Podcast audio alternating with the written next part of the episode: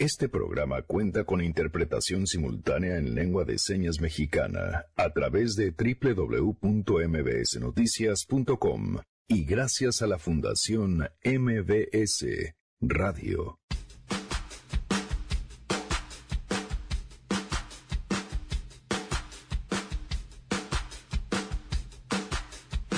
Internacional de la Mujer, el 8 de marzo, fue encontrada con una herida de bala en la cabeza. Cinco días después murió. La Sedena lo manejó como suicidio. Pero podríamos en realidad hablar de un feminicidio más. La historia la tiene más adelante Frida Guerrera. Se tiene que tener un registro de agresores sexuales en este país y tenemos que tenerlos bien señalados porque no puede ser que estén deteniéndose. Además de todo, las sentencias son de risa.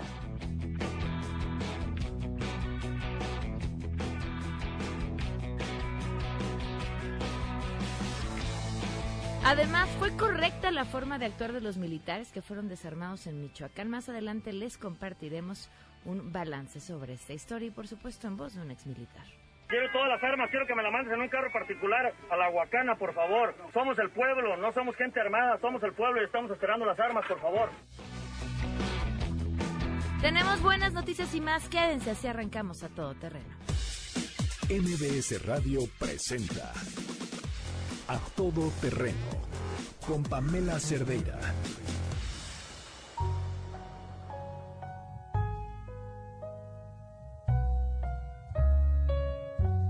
María Magdalena Millán. Famosa chef, Andrea Nicole. periodista, Emilia Fraijo. Artista con talento para la música y el diseño de vestuario. A Emilia le encantaba Pate de Foie, le gustaba los fabulosos Cadillac, no le gustaban las Barbies ni las princesas. Bueno, sí, una, la Fiona, le gustaba mucho. Le gustaba mucho bailar, dibujar, el espagueti. Las Catarinas fue lo último que descubrió y que le encantó. Valeria Moyos. Estilista, dueña de su propio salón de belleza. Sofía Martínez. Abogada, Fátima Moreno. médico pediatra, Dafne Blanco. escritora, Ruth Madrid. diseñadora de modas, Denise Figueroa. maestra, Lucía Carrillo. pintora, Pamela Tapia. cantante, Camila Fuentes. dentista, Ana Paula Costa. psicóloga, Monse Granados. matemática, Colette Coronado. bailarina profesional, Ariadna Aragón. juez, Marifer Minanda. nutrióloga y junto con Axel tendría una gran familia. Jocelyn Tamayo. Productora de teatro,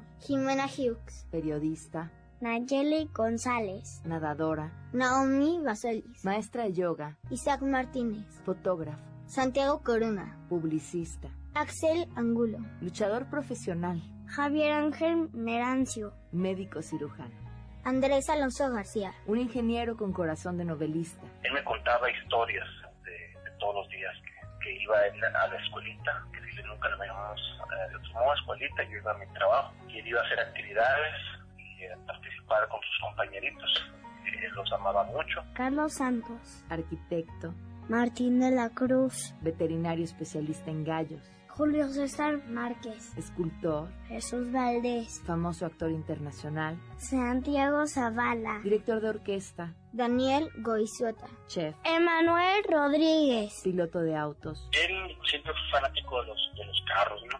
De hecho, en el entonces donde él, pues, estamos cercano a lo que es la guardería, estaba muy de moda la, la película de Disney de, de Cars, y pues obvio, siempre procuró tener todos los carritos de, de esa película. Siempre, siempre fue muy de, de, de- de marcas de carros, todo eso. Aquiles Hernández. director técnico de los Pumas, Daniel Navarro. corredor de motos, Juan Carlos Rodríguez. experto jinete y americanista de corazón, Germán León. dentista, Brian Méndez. astronauta, Jesús Antonio Chamber. ingeniero agrónomo, Luis Durazo. científico, Omar Valenzuela. ingeniero mecánico, Jonathan de Jesús de los Reyes. ganadero, Emily Ceballos. enfermera, Juan Fernández. policía, Jorge Carrillo. beisbolista de los Naranjeros, Jimena Álvarez.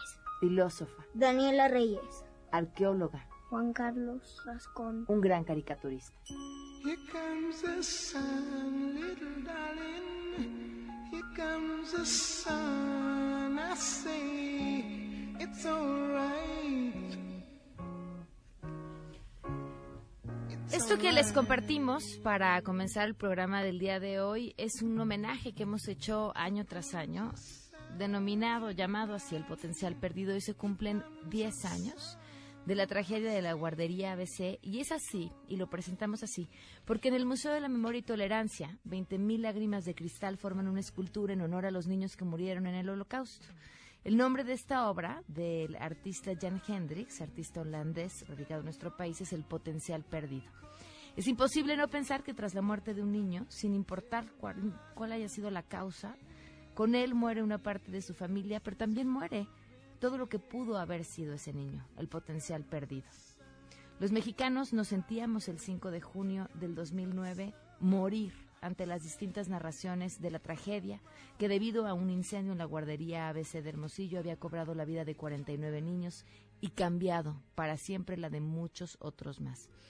Esto es un ejercicio de imaginación y un poco también de investigación en el que preguntamos a algunos de los padres cuáles eran los intereses de sus hijos y a partir de ahí inventamos cuál fue ese potencial que perdimos, quiénes fueron esos ingenieros, artistas, doctoras, todo aquello que perdimos con una tragedia a la que hasta hoy no se le ha hecho justicia.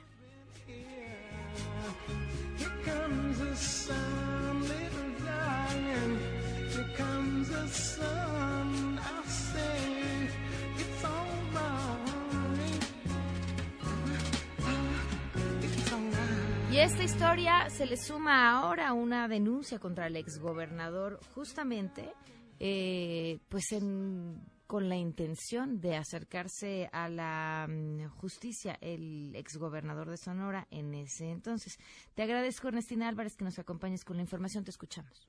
Pamela, buenas tardes. Para ti, para el auditorio, pues a 10 años del incendio en la guardería ABC donde fallecieron 49 niños, el apoderado legal del Instituto Mexicano del Seguro Social, Francisco Morales, presentó una denuncia penal contra el exgobernador de Sonora, Eduardo Burs, a quien están acusando de no analizar, evaluar y reducir los riesgos en protección civil en esta estancia subrogada del IMSS. La denuncia se solicita a la Fiscalía General de la República que dé inicio a una carpeta de investigación y están argumentando que como gobernador Eduardo Burs debió vigilar el sistema estatal de protección civil y verificar que los servicios de guarderías cumplieran con los requisitos mínimos de operación. Por ello se condujo de manera omisa y generó peligro para tutelar la vida y salud de la infancia. El apoderado legal del IMSS señaló que el entonces gobernador de Sonora violó el artículo número 17 de la Ley General de Protección Civil al no verificar que este inmueble donde se encontraba la guardería fuera viable y seguro. Ejemplo de ello es que se permitió que existiera una bodega que almacenaba papel del gobierno estatal, así como una llantera y una gasolinera en la zona. Comentarte que por la mañana Zoé Robledo, el director del IMSS, señaló que pues buscan ampliar esta denuncia y consideró que esta denuncia debe fortalecerse toda vez que la Suprema Corte de Justicia de la Nación ejerció su facultad de investigación sobre el caso de la guardería BC y esta investigación pues consistía en más de 350 páginas sobre el origen de los convenios de subrogación celebrados en ese momento por el IMSS, 57 testimonios de los padres y familiares de los menores de edad afectados, 12 testimonios de las maestras de la guardería BC, 10 testimonios de ciudadanos voluntarios, 173 testimonios de policías y bomberos que participaron en su momento en las labores de auxilio, por lo que pues existen elementos de prueba incluso para implicar a más personajes relacionados con este incendio. Hasta aquí el reporte. Muchísimas gracias, muy buenas tardes. Buena tarde. 12 con 11 minutos, sí tenemos buenas noticias.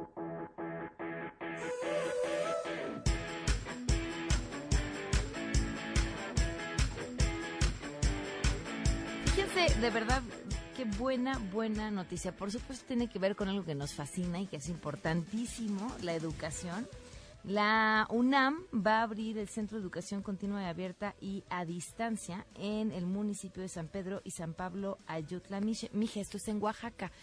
Y algo todavía más lindo, la primera carrera, la primera licenciatura que estarán impartiendo es la de Derecho. Le agradezco enormemente a Yasnaya Aguilar que nos acompaña vía telefónica, investigadora y activista. Gracias por estar con nosotros. Muy buenas tardes. Buenas tardes. ¿Cómo estás? Muy bien, gracias. ¿Cómo entender la relevancia y el bueno la magnitud de una buena noticia como esta? Bueno, ¿Sí? ¿Me escuchas? Te decía, si puedes compartir con el público la importancia y el impacto que tendrá este centro de educación abierta y a distancia que está por, por, por comenzar a funcionar. Este, sí, muchas gracias. Pues ha sido eh, una muy buena noticia después de eh, un proyecto sostenido por varios años para lograr este convenio eh, que significa pues la implementación de este centro aquí en Ayutla que además está considerado como un modelo híbrido, es decir, como un modelo eh, que va a ser presencial con ayuda de la tecnología también. Entonces, este, em, pues es una gran noticia tener la alianza con la UNAM, con la Universidad Nacional Autónoma de México, para desarrollar un modelo intercultural en el que la- las, digamos, propuestas y los conocimientos del pueblo mije van a estar incorporados en el desarrollo y la visión de las carreras, además de ser una, eh, un- una, establecer una relación eh, para eventos académicos y diferentes tipos entre la comunidad Mije y la UNAM. Yo creo que con esto también es una muy buena noticia porque la UNAM está, digamos, abriéndose a eh, ampliar la oferta educativa en para pueblos indígenas de, de una manera eh, intercultural y de una manera en la que se retoman eh, las eh, los valores culturales eh, de las comunidades en las que a las que va a atender. ¿Cuáles son justamente esos los retos y cómo lo consiguen de tener una oferta educativa que venga desde lo que la UNAM propone y a la vez eh, unir y enlazar todo lo que la misma comunidad mija, mija tiene por ofrecer? Eh, pues esto se logró gracias a un trabajo entre el seminario de, eh, de sociedad, seminario Sociedad del Conocimiento y Diversidad Cultural de la propia UNAM, eh, gracias a la doctora Luz Lazos y a la doctora Euridice Sosa, eh, que junto con nosotros eh, desarrollamos esta propuesta, ¿no? Esta propuesta en la que eh, desde una visión híbrida se puede abrir eh, las, las carreras, digamos, certificadas con toda la el peso académico en la UNAM, pero que también eh, retoman estos elementos. Entonces fue un trabajo de casi seis años eh, para poder desarrollar el modelo y a- ahora firmar el convenio, que significa más bien el comienzo de otra etapa de mucho trabajo para ya hacer la, la implementación concreta aquí ¿Cuándo tienen pensado comenzar? en el, el siguiente año. ¿Ok? ¿Y qué carreras se van a impartir? La primera carrera que se va a impartir es este derecho, también desde una visión de, de, pues apoyo en el que esos profesionistas pues puedan estar conscientes de todos los retos de defensa del territorio, eh, de eh, derecho indígena para poder este digamos utilizar estas habilidades al servicio de las comunidades. Derecho sería la primera y después a- eh, se van a ir incorporando más carreras eh, con la ventaja de también de poder irlas rotando según eh, vaya cambiando las necesidades de las comunidades de esta región. Pues muchas felicidades a todos los involucrados en que esto pudiera lograrse. Muchísimas gracias. Y por supuesto estaremos al tanto de su inicio y su desarrollo. Muchas gracias. Un fuerte abrazo. Hasta luego. Damos una pausa y continuamos a todo terreno. En unos momentos, en A Todo Terreno. ¿Recuerdan estas imágenes que pues prácticamente nos pusieron la piel chinita y el corazón, híjole, apachurrado por decir la- lo menos? Militares sometidos por civiles armados y después eh, recibidos por el presidente felicitándolos por su actuación. ¿Así estaba bien? ¿Eso era lo correcto? ¿Qué implicaciones tiene? De eso platicaremos al regreso. ¿Qué acciones crees que se deben emprender para ejercer justicia en el caso de la guardería ABC? Lo que se puede hacer es presionar y participar como lo hemos venido haciendo recientemente la sociedad ya más participativa porque ahora puedo decir que se cuenta con un gobierno también que da más respuesta cosa que no teníamos antes y si eso se logra pues ya será un éxito Creo que las acciones están más que claras. Es hacer justicia. Hay leyes que defienden a los padres, a las familias que perdieron a sus pequeños. Y creo que el hacerse ciego, sordo y no aplicar la justicia es no tener corazón, no tener muchas cosas. Y este sí, es un día muy triste. Y ojalá y los papás no se cansen de luchar porque se les haga justicia a sus peques. Regresamos. A Todo Terreno. A todo terreno con Pamela Cerdeira. Continuamos. Feminicidio en México con Frida Guerrera. No las dejamos invisibles. A todo terreno. 12 con 21 minutos, continuamos a todo terreno. Frida, gracias por acompañarnos. Muy buenas tardes. Hola, Pan, muy buenas tardes. Buenas tardes al auditorio y, y muchas gracias, como siempre, por los espacios para seguir hablando de, pues, de todo esto que parece que no para. Ya no sé, para. ya sé, y esta, bueno, otra, otra historia de terror, cuéntanos. Mira, Pam, eh, Susana Sayas García era una subteniente intendente. Ella se encontraba, recién acababa de, de graduarse del heroico colegio militar y se encontraba eh, en Tabasco, en Astata. Y bueno, el 8 de marzo fue encontrada eh, con un balazo en, en la cabeza, en la habitación, en el alojamiento de eh, quien era su capitán. Eh, estaba viva, consciente. Eh, todavía reconocía gente que llegó a verla, su familia, sus, su abuelita, su mamá, sus hermanos, todo el mundo. Eh, perdón, sus tías, que son sus hermanas, porque era pues prácticamente ella sola. Y bueno, eh, días después, el 13 de marzo, finalmente la intervienen, ella en Mérida, Yucatán, a donde fue trasladada, eh, y bueno, ella pierde la vida. Eh, curiosamente, Pam, ese día, justo el 8 de marzo, que encuentran eh, herida a Susana, en diferentes plataformas de las fuerzas federales y de Sedena, se, se da a conocer la noticia y lo manejan desde el primer momento como un suicidio.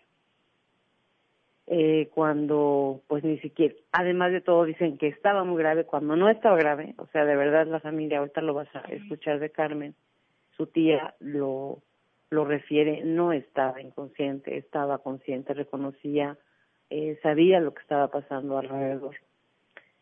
Y bueno, nos pareció grave, es un caso que se quedó invisible completamente, pasó desapercibido. Eh, vinieron otros muchos casos en la vertiente de esta información todo el tiempo. Y al final, ahora que estuve yo en una visita eh, por Mérida y por Oaxaca, me busca justamente la, la tía de, de Susana para pues solicitarnos este apoyo. Y ya tuvimos una reunión con el médico forense que apoya eh, pues a, a los casos que nosotros acompañamos y él nos dio esta duda razonable. Eh, hay varias inconsistencias. Eh, cuando Susana fue encontrada herida, la, el arma, porque además el arma con la que supuestamente ella se dispara era de su capitán. Cuando ella tenía un arma que a cargo era suya, que si hubiera querido pues hacerlo lo hace en otro lado, no dentro del batallón. Y, y bueno, eh, nos da una, una explicación muy, muy, muy, pues muy salvable para la familia. Eh, porque pues se nos dice que, que el arma no puede ser que después de haber sido supuestamente disparada por ella, sea encontrada a los pies de ella, o sea, ella estaba acostada en la cama. Eh, el Ministerio Militar no permitió que se hiciera más investigación, obviamente ellos tampoco la hicieron. La necropsia roja en, los dos, porque le hicieron dos, eh, la necropsia en primer, en segundo momento y la intervención militar en el primer momento, cuando le hacen la prueba de radisonato eh, sale negativa en ambos momentos y, bueno, son dudas razonables, son dudas que meten pues mucha zozobra a la familia, además de que, de que Susana era una mujer que tenía un proyecto de vida, acababa justo un día antes de comprar un auto, ya tenía un proyecto de, de Ubers, eh, acababa de comprar un auto, un día antes se lo entregaron, eh, acababa de meterse a un curso de inglés, e iba, iba a seguir estudiando y, y pues la, la respuesta de, de la Sedena fue nula para la familia. Eh, nosotros estamos impulsando, estamos buscando que la justicia militar de verdad llegue, que se sepa la verdad de lo que realmente sucedió y creo que eso le va a dar calma y certidumbre a pues esta familia de prácticamente puras mujeres que, que están buscando esto. ¿no? Le agradezco a Carmen, tía de Susana, que nos acompaña vía telefónica. Gracias por acompañarnos. Carmen, ¿nos escuchas? Sí, Ah, sí, buenas tardes. Bu- buenas tardes. Carmen, ¿cómo, ¿cómo sucedió para todo este proceso eh, desde el momento en el que les informan a ustedes como familiares y qué ha pasado? Bueno, ya, ya sabe usted el impacto que, que cambia la familia de la noche a la mañana. Sí. La muerte de mi sobrina hasta ahorita no hemos podido superar. Nos ha unido, pero no hemos superado el dolor, la tristeza. Sí. El proyecto de vida, sobre todo, que tenía mi sobrino. Sí. ¿Qué es lo que les han dicho? Bueno, ah, ahorita, eh, ayer en la tarde tuve una reunión con la, en la, en la noche, con la licenciada este, Sierra, en donde ella me, me manifiesta que se está ah, pidiendo el apoyo de todo lo- la militar para que ya se configure la, la figura este, de feminicidio. De hecho, este, las primeras indagatorias que hicieron ah, el primer Ministerio Público Militar eh, no lo hizo, ¿sí? Cuando por la Suprema Corte de Justicia se tiene que, se que cuando es una muerte violenta de una mujer, se tiene que actuar como feminicidio, independientemente que después se hagan las cosas. Y los militares no lo hacen, ¿sí? Ahorita ya, ya se empezó a llevar este, eh, algunas eh, cuestiones legales para poderlo modificar. ¿La licenciada Sierra quién es? Es, este, ¿cómo se llama? Ah, la licenciada que me puso la comisionada de, este, de la mujer, Ok. de la Secretaría de, Go- de Gobierno. ¿Cuánto tiempo llevan desde que sucedió Pues esto? y el han 8 de marzo eh, ella recibió a las 4.35 de la mañana el balazo, sobrevivió a, a algunos días, murió el día 13 de marzo y de ahí pues eh, tuvimos algunos días de, de receso para cuidarla. Este tiempo en el que ella sobrevive al balazo y entiendo después es intervenida y ahí es cuando pierde la vida, ¿podía tener algún tipo de comunicación con ustedes?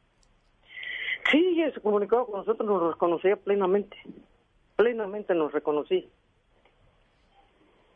Sí. ¿Podía hablar? Sí, es más, eh, el día domingo y el día sábado ella comió, este, le dieron un poco de agua porque tenía sed y comió una gelatina. ¿Y le preguntaron, comentó sobre lo que había sucedido? Mire, nosotros lo, lo, lo prioritario era que ella saliera de ese trance, pero su compañera ah, Chilmara, que es la primera en llegar, a, a- la primerita en llegar antes que toda la familia, a ella le dijo que eran, este, que había hecho, sido en el campo y que fueron unos este, hombres, ¿sí? Ella nos manifiesta de que de alguna manera le cambió la pregunta varias veces y llegaba al mismo punto. En el campo y unos hombres así en plural. Es correcto, sí, hombres. Y la información que ustedes le dieron de dónde habían sucedido los hechos no era en el campo. No, por supuesto de que nos llamaron, nos llamó, eh, eh, la primera persona que nos llamó fue el mayor ah, y dijo que, ¿cómo se llama?, que ella se había dado un balazo. La segunda persona ah, que habló también dijo que, que había sido un balazo. Sí. Yo en la primera instancia le dije al Ministerio Público, eh, licenciado Quesada, que si ella lo había hecho, nosotros como familia lo, lo, lo íbamos a aceptar, pero que me diera pruebas fehacientes. Y, y no fue así. Pues Sí, Carmen, la- sí, La, estaremos... eh, la, este, ¿cómo se llama? El expediente está viciado, ¿sí? Nada más eh, hemos visto una hora determinada y es una orden militar. Tres de la mañana, tres de la mañana, tres de la mañana, tres de la mañana. Son prácticamente, eh, eh, están haciendo eh, una orden militar. Es lo que están haciendo. Carmen, estaremos al tanto, por supuesto, del desarrollo de este caso. Te agradezco la confianza y, y Frida, muchas gracias. ¿Algo que agregar? Sí, este, algo pues que hacemos, es- hemos estado haciendo eh, un llamado de- al presidente de este país, al máximo jefe de las Fuerzas Armadas. Él ha dicho que no va a permitir actos de impunidad, él ha dicho que siempre todo se va a manejar con la verdad, a que de verdad, de verdad, valga la redundancia, voltee y haga justicia por este caso. Fueron, han, han sido casos eh, constantes donde mujeres militares eh, son asesinadas bajo estas condiciones y se quieren manejar situaciones de suicidio cuando en efecto, como bien nos dijo Carmen, hay una sentencia, Mariana Lima, tiene días que acaban de firmar con la Unión Europea un tema de, que ya no más muertas mujeres asesinadas por este tema tan terrible de feminicidio y, y- y qué va a pasar con estas familias que están y siguen buscando y gritando por justicia. Muy bien. Gracias, Frida. Gracias a ti. Hasta luego, Carmen. Muchas gracias. Vamos a una pausa y continuamos. ¿Qué acciones crees que se deben emprender para ejercer justicia en el caso de la guardería ABC? Creo que saber realmente quién fue el culpable de o los culpables de esta negligencia, este, sean parientes de quien sean parientes y que caigan los nombres, sería bueno saber y que no se repita también, o sea que que realmente se verifiquen los lugares donde los chiquitines van a estar y, y que sean lugares adecuados para que se eviten tragedias como esta. Justicia yo creo que ya no se puede porque los que culpables ya no están, ya se fueron, ya los dejaron libres, tenían influencias. Lo único que se puede hacer pues es tomar precauciones y medidas ya en base a la experiencia. No basta con solo pedir disculpas y señalar a un exgobernador por el caso de la guardería. Como siempre, hay este intereses políticos que pesan más que la justicia en este país. Regresamos a todo terreno. A todo terreno con Pamela Cerdeira. Continuamos. Imagine all the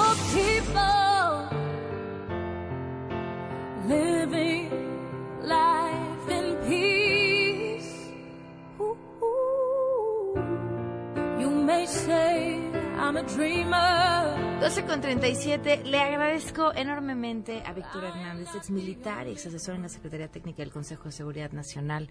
Asesor también ha estado aquí platicando ya. Eh, cuando fueron las elecciones, ¿no? Por alrededor del proceso. Así es, electoral. hablamos de la Guardia Nacional. Hace poco regresaste, eh, siempre con una visión súper interesante sobre esto que sucedió el 26 de mayo, que fue un video que, bueno, a mí me llenó de preguntas. Eh, sobre todo aquellas relacionadas con, con la justicia y con cómo no funciona para todos después de ver la imagen de militares a quienes hoy se les está depositando la esperanza de regresar la seguridad al país, pues retenidos por civiles prácticamente eh, sin poder alguno.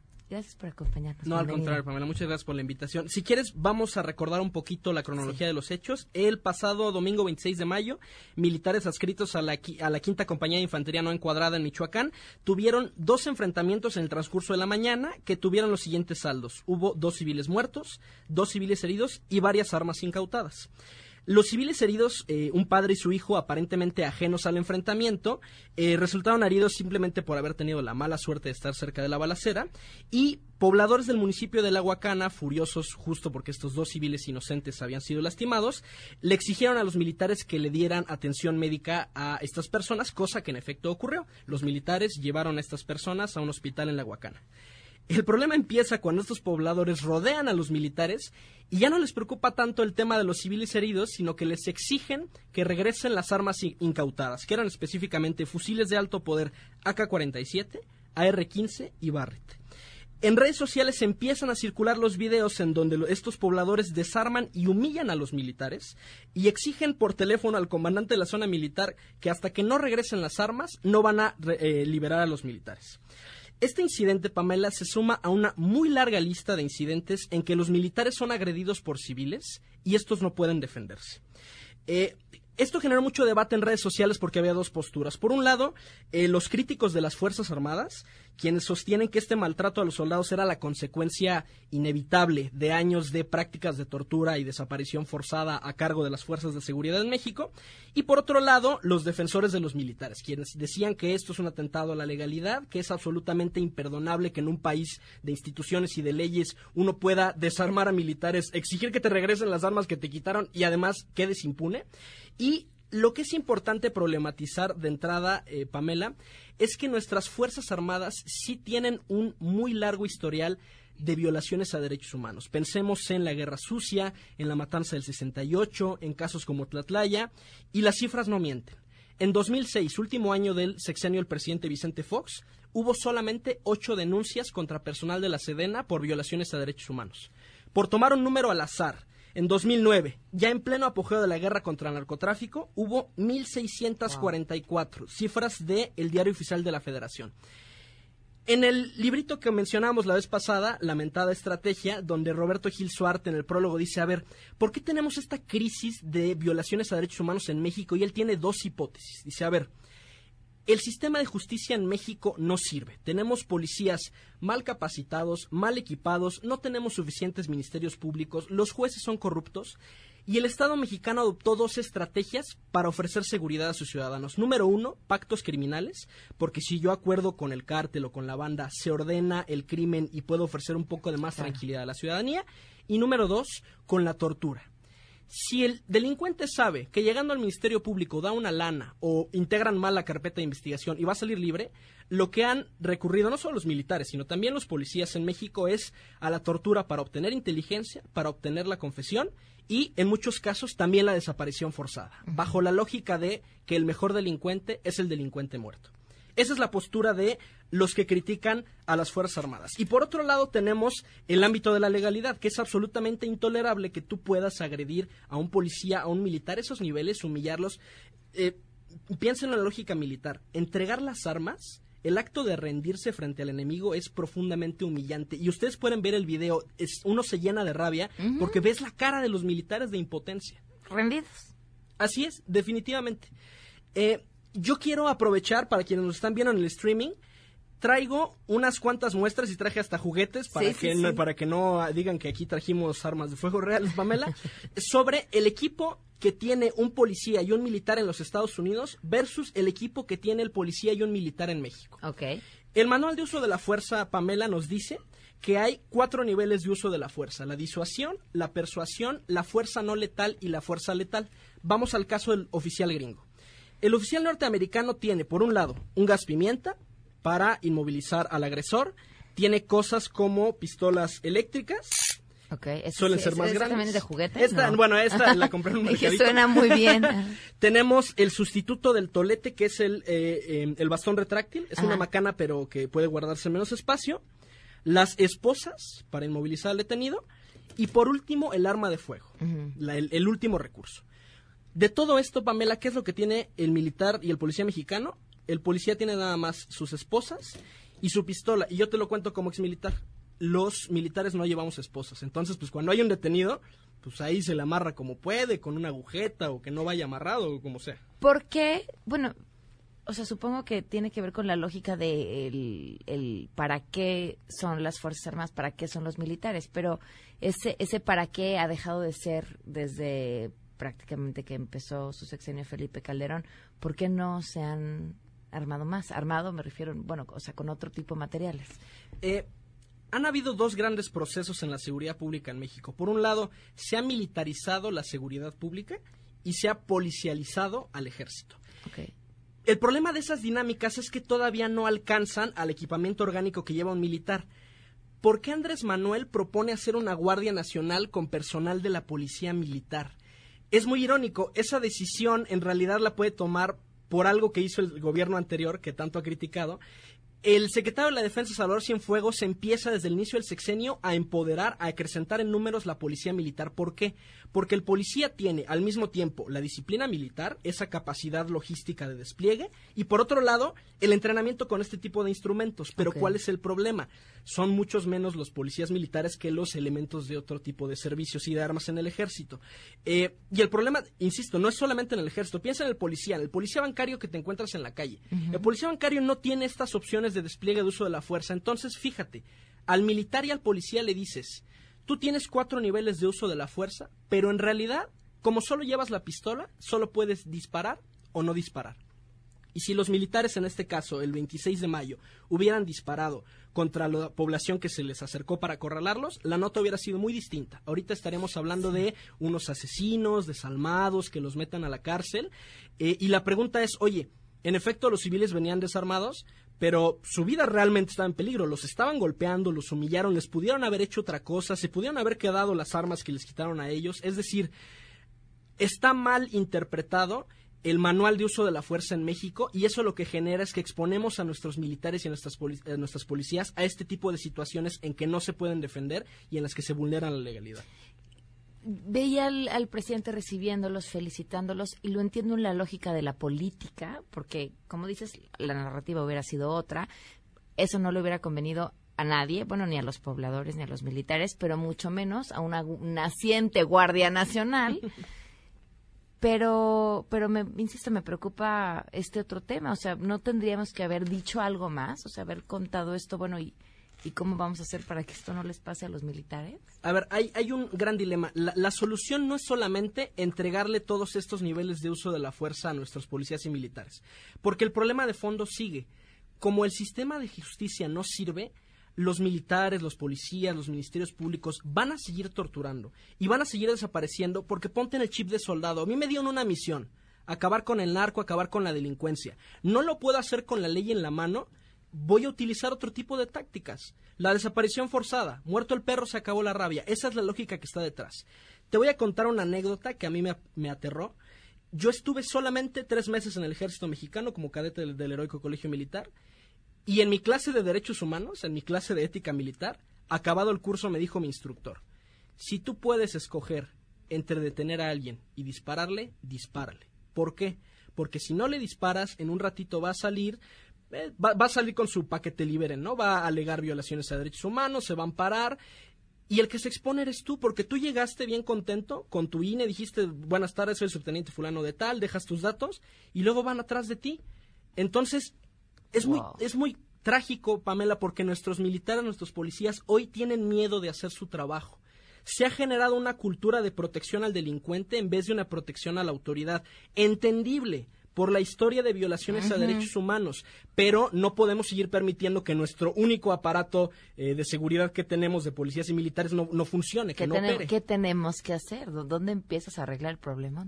Eh, a ver, de entrada lo que tenemos que lograr es reformar el sistema de justicia para disuadir los delitos. La teoría de la elección racional nos dice, cuando tú vas a cometer un delito ponderas dos elementos, uno la pena y dos la probabilidad de ser detenido. En México, según la encuesta nacional de victimización, 99% de los delitos quedan impunes.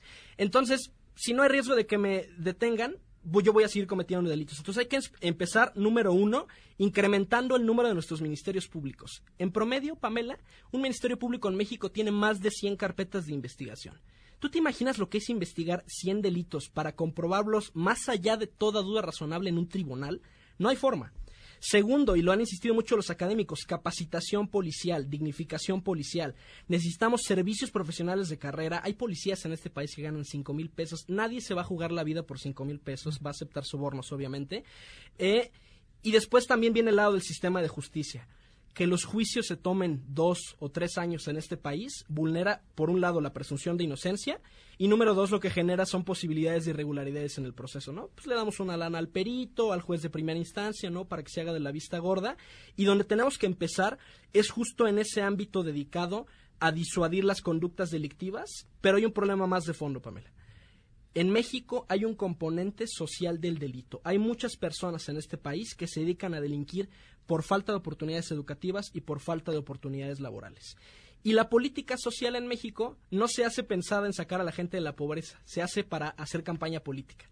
Pensemos en Luis, Luis Donaldo Colosio, Pepe Mid, Josefina Vázquez Mota, que fueron candidatos a la presidencia inmediatamente después de haber sido secretarios de Desarrollo Social, porque entregas la ayuda y como dice Thanos Bebé, Ramón Morales, lo que buscas es generar reciprocidad. Y lo mismo está pasando en este sexenio no das ayuda social en aras de que la gente salga de la pobreza, sino en aras de que se acuerde de ti en la próxima elección. Ok. estamos fregados. Sé que la pregunta es sumamente simplista, pero entonces estuvo bien la reacción que tuvieron los militares. De conformidad con cómo se interpreta hoy el manual de uso de la fuerza, sí. Porque los agresores no estaban armados, entonces si ellos hubieran respondido con sus armas de fuego hubiera sido desproporcional. El problema es que esa interpretación está eh, muy equivocada. Hubo un caso similar hace poco en Puebla con el tema del huachicol, en, que, en que empezaron a agredir a los militares con piedras. Misma interpretación, si hubieran disparado los hubieran metido a la cárcel. Pero una piedra en la cabeza, Pamela, te puede descalabrar, te puede dejar inconsciente y puede ser un- una amenaza para tu vida. Entonces, lo que hay que lograr es reinterpretar este manual para que haya más flexibilidad en el uso de la fuerza y sobre todo, Pamela, que tengan nuestros militares otras opciones de uso de la fuerza. El gas pimienta, el taser, el bastón retráctil, las esposas para inmovilizar al detenido. Si no tienes condiciones materiales, ¿qué es lo que va a pasar? Pues de pronto pegan tiros al aire, pues de pronto como que medio te pegan con el fusil, pero no es suficiente para defenderse. ¿Y está esta discusión? ¿Se está dando? Bueno, eh, se acaba de publicar la, la ley de uso de la fuerza eh, con respecto a la Guardia Nacional. Yo la sentí un poco incompleta, o sea, tiene cosas que le faltan que sí estaban en el manual de uso de la fuerza. El problema no es tanto la ley, Pam- Pamela, el problema es la práctica. O sea, el militar sabe que tiene las de perder. Si presenta a alguien al Ministerio Público, sabe que va a salir en las, a las 2, 3 horas y sabe con toda certeza que si acciona su arma para defenderse, la opinión pública, los tribunales, lo primero que van a pensar es represión, asesino, porque se generaron esta mala fama en el intento de resolver el problema con tortura y con desapariciones forzadas.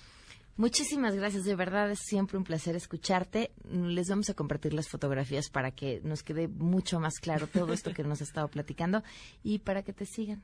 Ah, pues eh, en, eh, en mi Twitter, arroba arbitrus1805, y también tengo un programita de radio que se llama Politeya. Nos encuentran como arroba Politeya UP en Facebook y en Twitter. Muy bien, muchísimas gracias, Víctor. No, hombre, gracias a ti, Pamela. Damos una pausa y volvemos. Regresamos a todo terreno. A todo terreno con Pamela Cerdeira. Continuamos. Enneagrama. Nueve formas de ver la vida con Andrea Vargas y Adelaida Harrison. A todo terreno.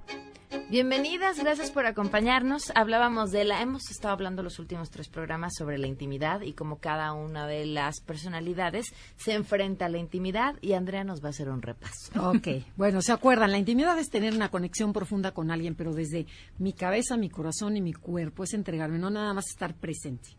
¿Ok? Entonces, ¿se acuerdan que al uno le incomodaba, era el perfeccionista, le incomodaba la, la intimidad? Al dos, invade con su intimidad. El tres, no tiene tiempo para la intimidad. El cuatro, se pierde en la intimidad. El cinco, le da terror la intimidad. El seis, es selectivo con quién va a tener intimidad, o sea, no con cualquiera. ¿Ok? Y el 7, ya, sigue El la 7, que no lo hemos dicho, son esas personas optimistas, divertidas, que se la pasan muy bien, espontáneas, muy ingeniosas, pero les cuesta trabajo tocar el dolor. Obviamente en la intimidad, pues les va a gustar de entrada, pero ya cuando llega la parte dolorosa, esa no la, no les gusta, ¿no? Como que es una aparente intimidad, pero no profundiza. Ok. Entonces sí les encanta, pero la calidad no es buena. ¿ok? Los ocho, ¿se acuerdan que son protectores, son fuertes, dominantes, decididos, asertivos, controladores, generosos y muy directos? Entonces, ¿tú crees que les gusta la intimidad? No. Bueno, les gusta y no les gusta. Sí, de-. Depende del nivel de, de integración, o sea, de qué tan madura está la persona emocionalmente. Entonces, cuando estoy emocionalmente maduro, sí le entro y de golpe. Sin embargo, y hay otros ocho que cero, cero intimidad, que es tratas de tener intimidad, te mandan a volar, ¿ok? Y este, pero eh, la gran mayoría del ocho es, es como que siempre están tapados, ¿no? Ese caparazón de que yo soy fuerte, yo soy duro, yo soy lo máximo. Entonces, a veces bajo mis, mis defensas y me entra la intimidad y puedo contarte mis miedos y platicarte y decirte que tú eres mi máximo y todo. Pero de repente, eh, pero de- luego regreso. Entonces, eso es lo, mucho lo que le pasa al 8. Entonces, para que el 8 tiene que aprender a ser transparente, a abrirse, a, baja- a quitarse la guardia. Esa es la chamba del 8. Ok. Y el 9, que es el pacificador, mediador, son personas armoniosas que les gusta mucho escuchar, entonces generan espacios de, de intimidad, pero les cuesta mucho trabajo que sea recíproca. Pero no dijiste cómo son los nueve. Pues son pacificadores, armonizadores, son Son a personas los que no le- les gusta esa pelear, evaden de la discusión. placer, ajá, relajados, pacientes, son fáciles de tratar en Se le empezó a quitar lo nueve, ya la escuché así. Sí, ya me dicen que yo no parezco nueve, pero bueno, eh, que buscan la paz y la armonía, ¿no? Entonces abren el espacio para que el otro sienta intimidad, Pero ellos pero no, no, lo son. comparte. Ah. Y entonces cree la gente que está súper bien con la otra persona y el nueve no se atreve a compartir lo que trae en el fondo realmente. Entonces, son como muy receptivos y les cuesta mucho trabajo que sea recep- eh, recíproca. Sí. Y obviamente una buena intimidad es en ambos sentidos, ¿no? Porque si tú no te abres, no es intimidad, pero la hacen parecer. El chiste es que no importa el número que seas, puedes encontrar un equilibrio. Ok, Pero fíjate, al 9 lo que le gusta es la tran- lo que le falta es transparencia, o sea, que tiene que trabajar en la transparencia porque no te dice todo solo cierta parte de la verdad, porque no vaya a ser que la vayas a criticar o no vaya a ser que no lo vayas a querer. Entonces, el trabajo del 9 es aprender a tomar postura, independientemente que te caiga bien o te caiga mal lo que te voy a decir, voy a tener intimidad y me vo- tengo que arriesgar. El 9 no se arriesga. te cuento, Pampa, que escuches algo. Claro. Exactamente. Cuesta, y cuesta mucho trabajo. ¿no? Exacto, Pamela, te estoy contando para que a ver si a Adelaida le cae el 20. ¿ok? Y ya te empieza a decir las cosas como Ahorita son. que salgamos te lo digo. Entonces, fíjate, lo que va a cambiar al mundo es que haya intimidad, porque hay mucha de, hola, ¿qué tal? ¿Cómo estás? No sé qué. Pero eso es presencia. O sea, es- Claro. no hay presencia interna, es nada más apariencia. Es preocuparte por el otro hasta el fondo y más allá de lo que se ve. Así es. Y si ustedes quieren seguirlas, los sábados a las 12 del día pueden escuchar Enneagrama y también Enneagrama Conócete en todas las plataformas. Sí, Instagram, por favor, pónganos like en Facebook. Ahí, y, y entérense de su tipo de personalidad. Así es, eh, les juro que les va a hacer la vida más fácil. Muchas gracias. Gracias a ti, Pame. Y de esto se hablará en las próximas horas. A todo terreno. Sheila, muy buenas tardes. ¿Qué se está cocinando? Hola Pam, muy buenas tardes a ti y al auditorio. Pues ya en una hora más se llevará a cabo esta reunión en la Casa Blanca con el secretario de Estado es- de Estados Unidos, Mike Pompeo, el vicepresidente Mike Pence y, eh, por supuesto, el canciller Marcelo Ebrard para discutir eh, la imposición de aranceles que pretende imponer eh, el presidente Trump a partir del próximo lunes. Y también la Cancillería mexicana ha anunciado una conferencia de prensa desde la Embajada de México en, Estado- en Washington, en Estados Unidos, a las 5 de la tarde. Estaremos muy atentos de los anuncios. Muy bien, gracias Sheila. Y para que puedan informarse de todas las maneras distintas, ya sea escucharnos en el 102.5 o en internet, vernos en la webcam, ¿qué necesitan? Pues un buen internet. Por eso les recomiendo que tengan Axtel Extremo, con ellos harán todo mucho más rápido. Si tienen muchas cosas que contar y su internet aún tarda una, eterni- una eternidad para todo eso, cámbiense a Axtel Extremo, 35 megas por solo 449 pesos al mes, eligiendo Axtel Extremo, el internet que sí sube. Pueden contratar en axtel.mx. Nos vamos.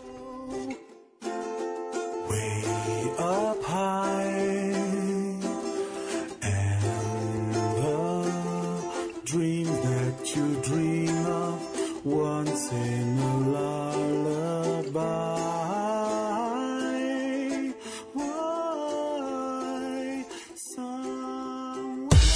MBS Radio presentó A Todo Terreno con Pamela Cerdeira, donde la noticia eres tú.